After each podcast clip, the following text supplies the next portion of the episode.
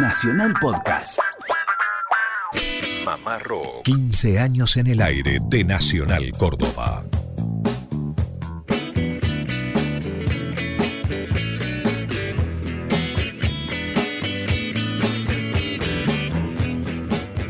¿Qué tal? ¿Cómo andan? Muy buenas tardes, muy buen sábado para todos. Esto es Mamá Rock, emisión país desde Córdoba Capital para 49 emisoras que tiene esta querida Radio Nacional. Muchachos, buen sábado, buenas tardes. ¿Qué ¿Cómo tal? anda Lucas? ¿Cómo le va, Germán? Buenas tardes a usted, a toda la audiencia. Aquí re contentos de estar compartiendo un sábado más, sábado mamarroquero, en la edición País, el nuevo desafío, el nuevo chiche. El chiche, Yo sí. cuando uno tiene un chiche nuevo que está contento, como perro como con dos colas, Claro. bueno, así estamos nosotros aquí en Mamá Rock. ¿Cómo le va, Lucio? Buenas tardes. ¿Qué tal amigos? Buenas tardes, realmente felices, felices de estar aquí, de estar en esta edición país de Mamá Rock, compartiendo, haciendo lo que más nos gusta, Radio. y música. Sí. Bueno, lindo sábado para compartir distintos bloques. Estaba viendo acá la lista, hay cosas interesantes. Por lo menos creemos nosotros que es interesante lo que habrá. Por ejemplo, el testimonio de Black Amaya, el histórico baterista de Pescado Rabioso.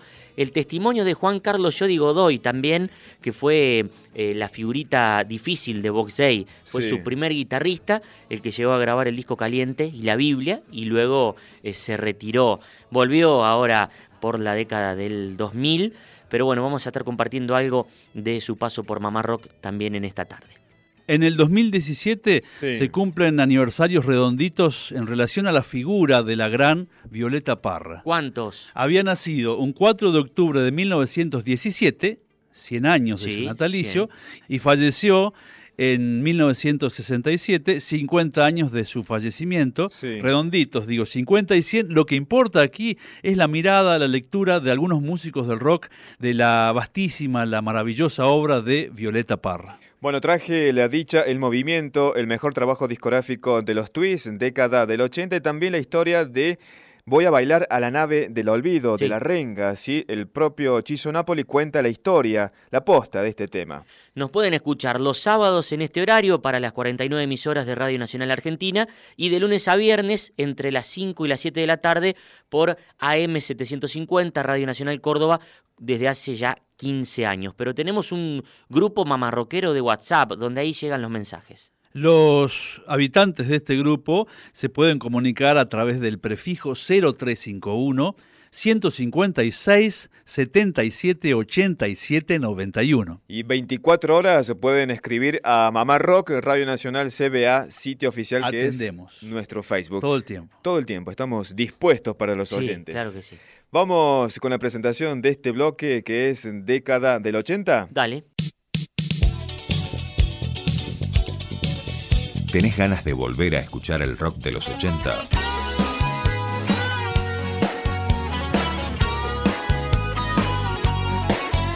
Mamá Rock te los presenta.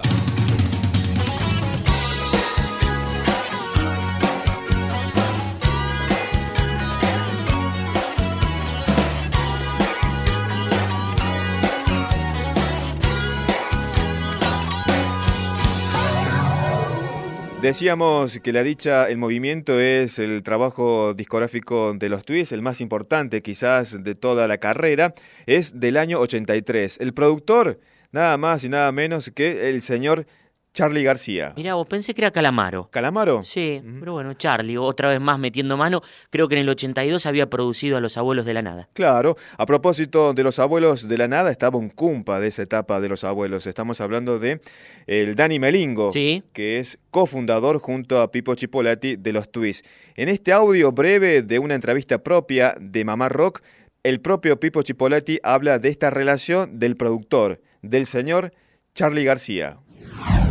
¿Cómo surgió la relación con Charlie? ¿Cómo surgió? Sí. Eh, como suceden todas las cosas, por azar. Nada se programa. O sea, hasta sucede que crees que programás cosas.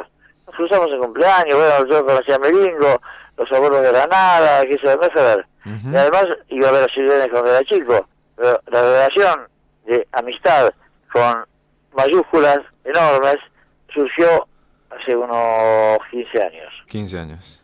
Bueno, ahora Pipo Chipolati habla de la corista, su amiga. Sí. Corista impresionante en este trabajo discográfico. Se roba el disco de punta a punta. La Fabi Cantilo. Pipo, recién decías que tu cantante elegida en los castings tiene que cantar por lo menos las tres cuartas partes que canta la Fabi Cantilo. ¿Qué opinión tenés al respecto sobre tu amiga incondicional que es Fabiana Cantilo? La mejor cantante que hemos desde que empezó hasta hoy. ¿Cómo es la relación que tenés actualmente con la Fabi Cantilo? Distante, porque hay intermediarios, eh, está alejada, qué sé yo, Sí. Es la madrina de, de mis hijos, de los gemelos. Eh, seguimos siendo amigos, estuve con ella hace un par de meses en el Ateneo, pero a la loca la quiero mucho, como a Meringo. Es el triángulo de las rocas. Ujú. Cuando sucedía, la estábamos trabajando, dentro de unos años van a decir que fuimos los pioneros, no, la hueva. Nos divertíamos mucho. Después me enteré que estábamos formando parte de toda esa historia. Claro.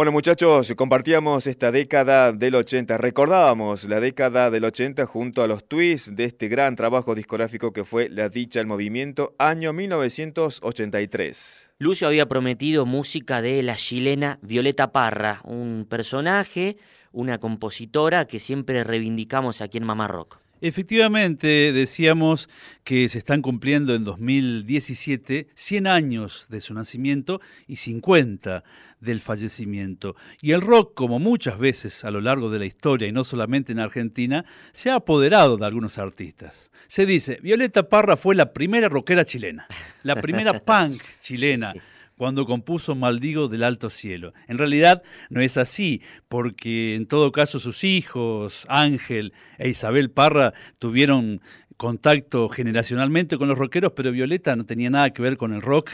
En todo caso, los rockeros se sienten identificados en, en lo que escribía especialmente y es para pensarlo, porque Maldigo del Alto Cielo por Claudia Puyó. Uh, ¿eh? Cierra por todos lados. Esto Claro. de, la, de la música, de la energía, de la polenta que se sintetiza, se juntan con el rock, por ejemplo. la apoyó sentada en el cajón peruano. Eso mismo, ahí va. ¿Cuánto será mi dolor?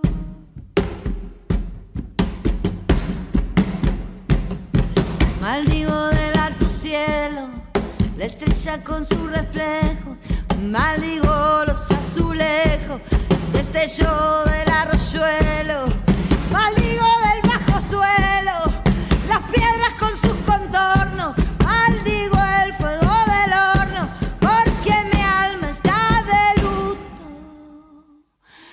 Maldigo los estatutos del tiempo con su bochorno. ¿Cuánto será mi dolor? ¡Hey! Maldigo la cordillera de los Andes y la costa, maldigo señor langosta y la gran de tierra, también la paz y la guerra, lo franco y lo veleidoso, maldigo lo perfumoso porque mi anhelo está muerto. Maldigo todo lo cierto y lo falso. Con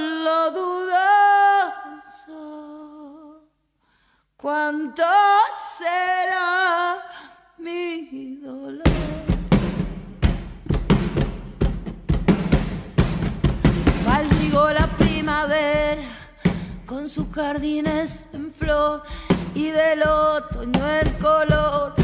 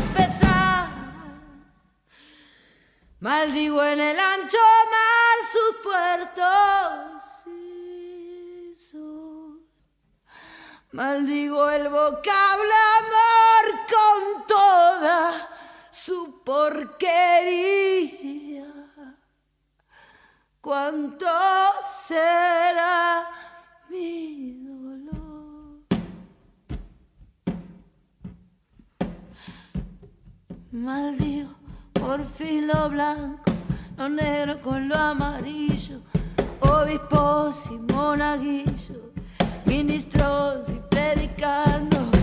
Yo lo maldigo llorando, lo libre y lo prisionero, lo dulce y lo bendeciero. Le pongo mi maldición en griego y en español de un traicionero. Compartíamos Maldigo del Alto Cielo, una de las obras cumbres de Violeta Parra, en esta excelente versión de Claudia Puyó, decías Lucas, sentada en el cajón peruano, despojada, con polenta, con energía, una versión realmente interesante. Lo que canta la Sí. gringa. Alguna vez lo contó Sí. aquí en Mamá Rock, creo que de una sola toma salió esto. Entró al estudio, se sentó en el cajón, Sí. eh, alguien apretó play rec y salió esta gran versión del tema de Violeta Parra. Vamos con algo más, Dale. ¿les parece? Para completar esta, si se quiere, saga de canciones de artistas rockeros que interpretan a Violeta Parra. Soledad Domínguez, una cantante del grupo chileno Sol y Medianoche, allá por el año 1984, cuando todavía no Sí. se hacían covers de folclore o no era habitual, ¿no? Que desde el rock se hiciese eso.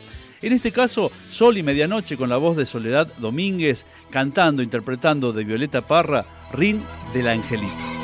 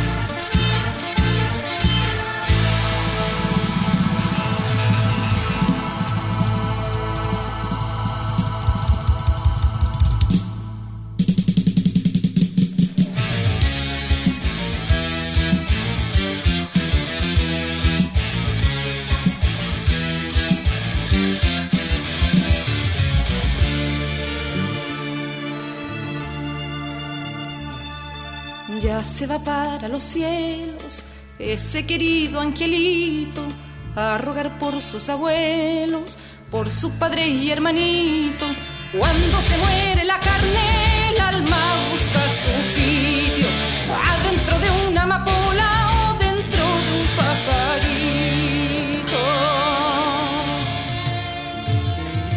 La tierra lo está esperando con su corazón abierto. Por eso es que el angelito parece que está despierto.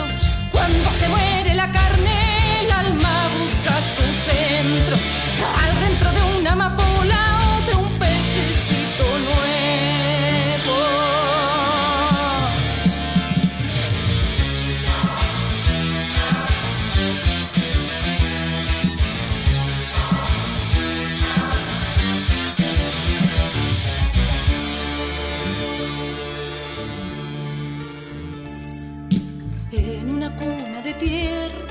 arrullará una campana mientras la lluvia le limpia su carita en la mañana. Cuando se muere la carne, el alma busca su diario en los misterios del mundo que le ha abierto su ventana. Las mariposas alegres de ver al bello angelito alrededor de su cuna que caminan despacito. Cuando se muere la carne, el alma va derechito a saludar a la luna y de paso al lucerito. ¿A dónde se fue su gracia? ¿Dónde se fue su dulzura? Porque se cae su cuerpo como una fruta madura. Cuando se muere la carne, el alma busca en la altura la explicación de su vida cortada con tal mesura, la explicación de su muerte prisionera en una tumba. Cuando se muere la carne, el alma se queda oscura.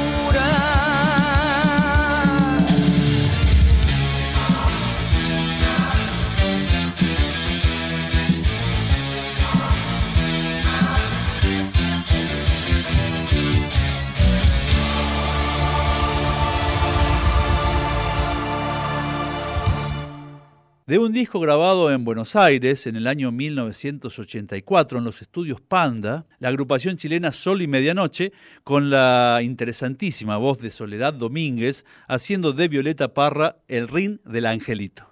Desde hace muchísimo tiempo, los músicos, no solamente en el rock, sino también en el folclore, bueno, en el tango hay historias, eh, sufren el robo de sus instrumentos, Sí. lamentablemente. Tremendo. Cada tanto aquí en Mamá Rock decimos, che, si alguien vio una viola de tal manera o algún bandoneón así o asá, eh, lo bueno es que muchas veces estos instrumentos se recuperan Claro. a través de las cadenas, no de oraciones, sino cadenas de, viste, de, de- de búsqueda de eh, algo tan sagrado para un músico como lo es su instrumento. Claro, más allá de lo espiritual, del contacto que pueden tener los Sí. músicos como amor con sus instrumentos, son los elementos de laburo también. La herramienta de laburo. diarios. Claro. Bueno, escuchen este testimonio de Juan Carlos Yodi Godoy, la figurita difícil de Box Day, el cuarto integrante, el guitarrista del Sí. primer disco y de la Biblia. Bueno, Yodi nos contó aquí en Mamá Rock cuando le sustrajeron su guitarra en un parate mm, de grabación y nada más y nada menos que Papo,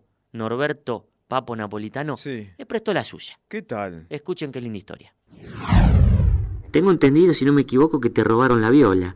Sí, eh, em, estaba apoyado, estábamos todos en el hall del, del- del- del estudio de, de grabación, que tenía un ascensor al costado que, que comunicaba otros edificios.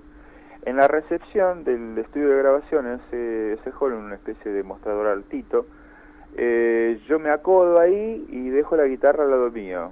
Sí, el ascensor se sentía que abría y cerraba las puertas y entraba y salía gente, ¿viste? Sí. Por ahí voy a manotear la guitarra, bueno, sí, está bien, manoteo la guitarra, miro para todos los costados y digo, no sean hijos de puta, este, ¿qué, qué, qué hicieron con mi viola? Y nadie supo decirme nada, hasta que ahí comprendí rápidamente que me, que me, que me habían afanado la viola, ¿viste? Qué va. Entonces bajé a la avenida, me puse a llorar como un pelotudo, porque estaba sentado en el cordón de la avenida, ¿viste? Y por ahí siento, mira, esto fue fabuloso, ¿no? Me dice, ¿qué te pasa, gordo? Y levanto la cabeza y era Papo, ¿viste? No me digas. Y digo, me afanaron la viola, Carlos. ¿Cómo que te afanaron la viola, boludo? Dice, ¿dónde estaba vos? No, me la afanaron del costado, la tenía ahí, ¿viste? Y sí, bueno, dice, que, y, pri- no, me hice la cagada, le digo que no tengo otra viola y, y tengo que terminar de grabar y tengo que hacer los shows el- este viernes, sábado y domingo, ¿viste? Claro, claro. ¿Sabes lo que hizo? Me dice, bueno, toma, dice, te dejo, te dejo mi viola. No, no, no, te puedo creer. la, la Gibson Les Paul negra de lujo, Sí, él sí. adentro del estuche, y me, me entro con el carpo, ¿viste? Y le digo, tengo guitarra, ¿viste? Y le digo, ¿cómo hago para devolvértela? Me dice, bueno, dice, cuando termines de, de- de hacer tus cosas, dice, llévasela de Robertone, Claro. ¿viste? Bueno, y obviamente, ¿viste? Terminé de hacer los shows, terminé, terminé de, de- de- de usar, eh, eh, vos no sabés lo que era, era eran dos violas zapando a, lo- a full, porque hacíamos los shows con, con la, con- porque Ricardo en ese momento tenía la Gibson Les Gold, Claro. la Gibson Les Paul Gold, ¿viste? Claro, claro. Entonces eran dos violas Gibson zapando. Bueno, entonces le llevo la guitarra a, Sí. a, a a- como es al taller de Robertone. Y, y eran unas mesas, ¿viste? El Robertone era una fábrica de, de equipos. Sí, sí, sí. El, el primer sonidista, además, de rock. Es ah, el primer sonista rock. Entonces eran unas mesas de madera anchas y largas, muy largas. Y había, no sé si, dos seguros. En la última estaba la mesa esa llena de cosas. Porque, ah, me dice Roberto, me dice, dejásela allá en la mesa allá en el rincón. Dice que, que ahí, ahí el, el Tano tiene, tiene todo su quilombo. Claro, claro. El quilombo del Tano, ¿sabes cuál era? Que había destripado otra Gibson Les Paul y eh, le digo, ¿qué está haciendo? Tenía todos los micrófonos al aire. ¿viste? Mm, Y dice, así, ¿eh? No sé, este loco, qué sé yo. eh, me dice, está cancelando, eh, que- qué sé yo, no sé, hay que dejarlo. Te estoy hablando, mira, de qué época. sí, sí, sí. Cuando agarro una Guitar Player ahora del año 86, 87 o no, 90, por ahí de esa onda, una Guitar Player que dice, para hacer cancelaciones y muestran con fotografía los micrófonos de la Gibson Les Paul. Y me acordé del, Del carpo. del carpo y digo, qué hijo de su madre. Qué barro. Le había saltado el, el alma de mecánico ahí. Totalmente, ¿viste? Y él fue el que me enseñó a mí el primer distorsionador, el, el primer este el primer pre, ¿viste? Claro. Bueno, y, y es, y eso fue así, me robaron esa viola y, y ahí fue que nos hicimos muy amigos con, con Papo, ¿viste?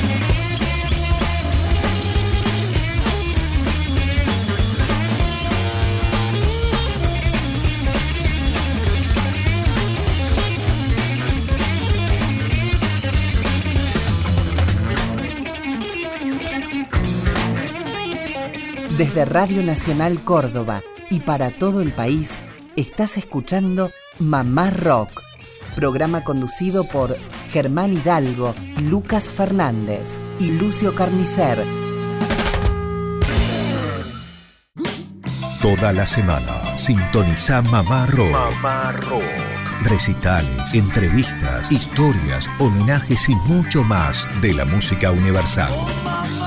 Acompáñanos en la decimoquinta temporada. Escucha Mamá Rock. Mamá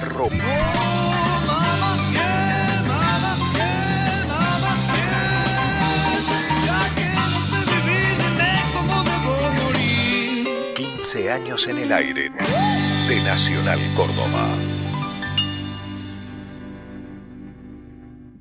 Continuamos con Mamá Rock a través de AM870 para todo el país desde Córdoba. El rock está presente y sobre todo de la década del 70, que nos gusta tanto, por ejemplo. Sí, y muchas veces aquí, Lucio, Germán, nos hemos preguntado, o mejor dicho, les hemos preguntado a los bateristas cómo hacen. Porque, por ejemplo, uno ve un violero, tiene su atril muchas veces, lee música, eh, el bajista lo mismo, el pianista, la partitura arriba del piano. Sí. No es común ver a un baterista leyendo. No es común, no quiere decir que no suceda, ¿verdad, Lucio? Exacto, sí, sí, en la música académica es habitual que, que suceda, pero no es corriente ver en una banda de rock la partitura del baterista. Bueno, una anécdota que Sí. el gran Black Amaya, batero de Papos Blues, de Pescado Rabioso, eh, de la pesada del rock, nos contó aquí en Mamá Rock cómo fue grabar uno de los temas emblema, diría yo, de Pescado Rabioso, Aguas Claras de Olimpo. Bueno, aquí lo contó en Mamá Rock. Hubo un- una especie de machete para llevarlo a cabo. Eh, eso fue el comienzo, ¿viste? Bueno, y hay un laburo muy bueno de batería, que aunque vos di- digas que, que eras medio salvaje, el laburo bueno lo hiciste en Aguas Claras de Olimpo, un tema larguísimo. Sí. Te cuento. El laburo de batería ahí también tiene muchos climas y no es la Biblia. no, pero eso lo toqué bastante, con, eh, estaba contenido. ¿Cómo fue eso? Y lo tuve, eh, bueno, eh, es- esa vez en, en el estudio había 45 músicos del, del, del Teatro Colón. este, estaban con los chelos, violines, con- entonces estábamos nosotros solitos, Cutaya estaba en el, en el medio de la sala dirigiendo, ¿no? Maestro Carlos Cutaya, maestro. Y el grupo tocando. Y claro, nosotros no sabíamos música, este, todas las partes. Entonces, bueno, viste, Flaco tenía su letra. Y los chicos habían tocado las partes. Y yo lo que, lo que me había hecho era una hojita, una hojita que me- yo me la pegué al lado, viste acá, entonces yo iba tocando y decía, estribillo, eh, efecto platillo. Se- segundo estribillo, entra el bombo. Tercero, redoblante, acá cortá, ojo. Acá- seguí. Entonces yo iba leyendo también, iba tocando, iba leyendo. ¿Viste? Para no equivocarme. Creo que lo hicimos, no sé, en dos, en dos tomas hicimos el tema. No me toqué todo, pero la verdad que es un tema que me gusta mucho. Exclusivo Mamá Rock. Aguas claras de Olimpo.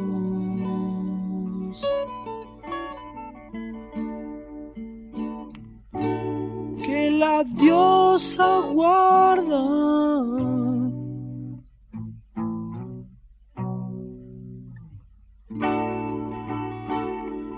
Los caballos del día.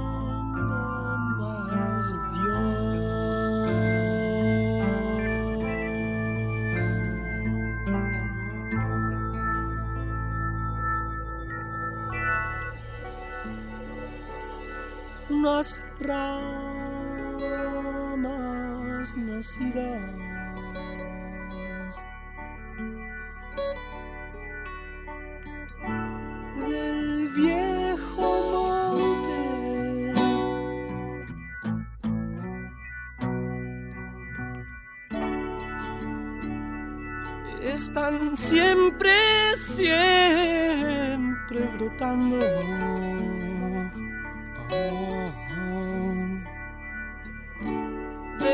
viejo monte están siempre brotando. Yo ya casi no las puedo.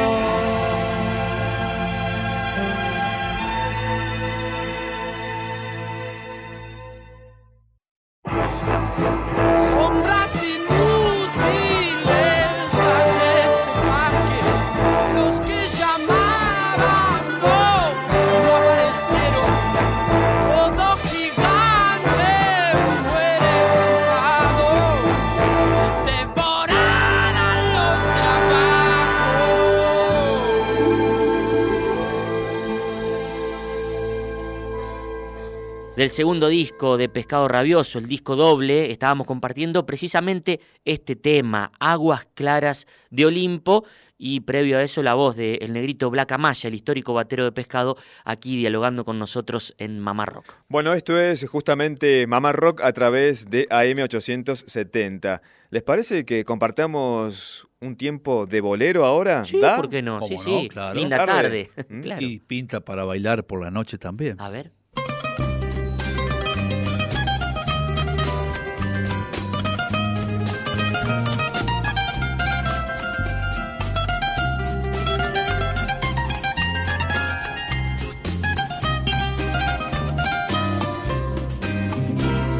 Espera, aún la nave del olvido no ha partido. No condenemos al naufragio lo vivido. Por nuestro ayer, por nuestro amor, yo te lo pido. Espera, aún me quedan en mis manos primaveras para colmarte de caricias todas nuevas que morirían en mis manos si te fueras. Espera un poco, un poquito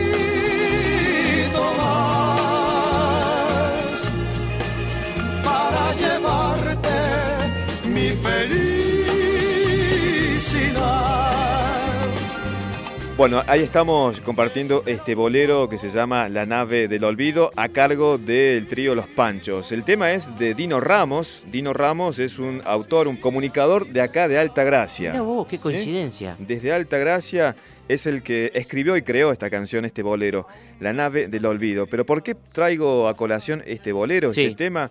Porque uno quizás dentro del rock cree que el tema de la renga, voy a bailar a la nave del olvido, tiene que ver justamente con este bolero. Y no, el propio Chizo de Nápoli en una entrevista radial, no tengo el dato de qué radio, pero vieron que Chizo no da nota a radios comerciales, debe ser una radio comunitaria. En esa radio cuenta la posta acerca de este tema, voy a bailar a la nave del olvido.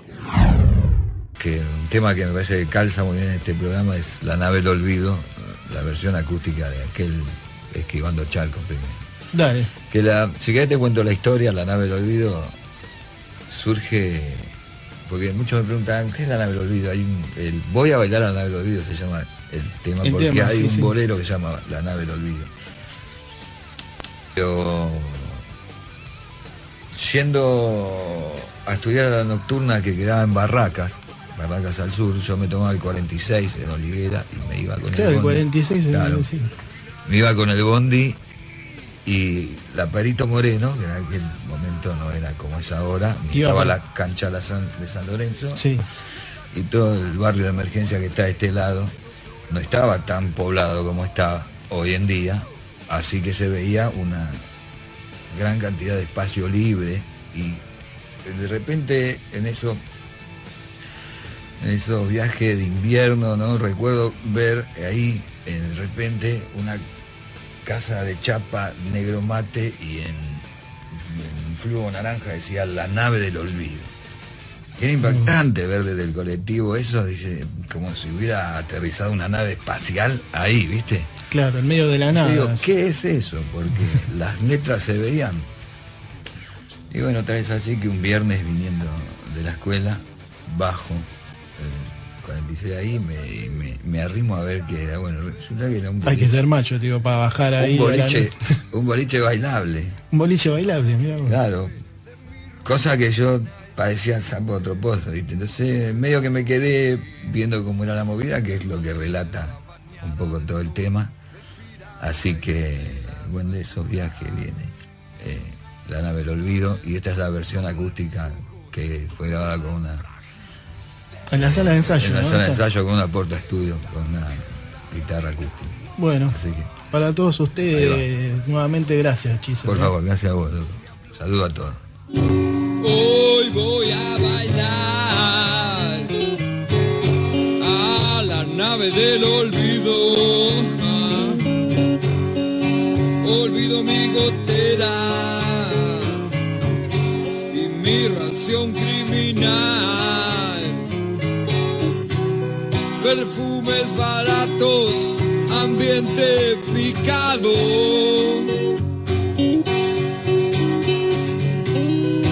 discos rayados, ya quiero despegar.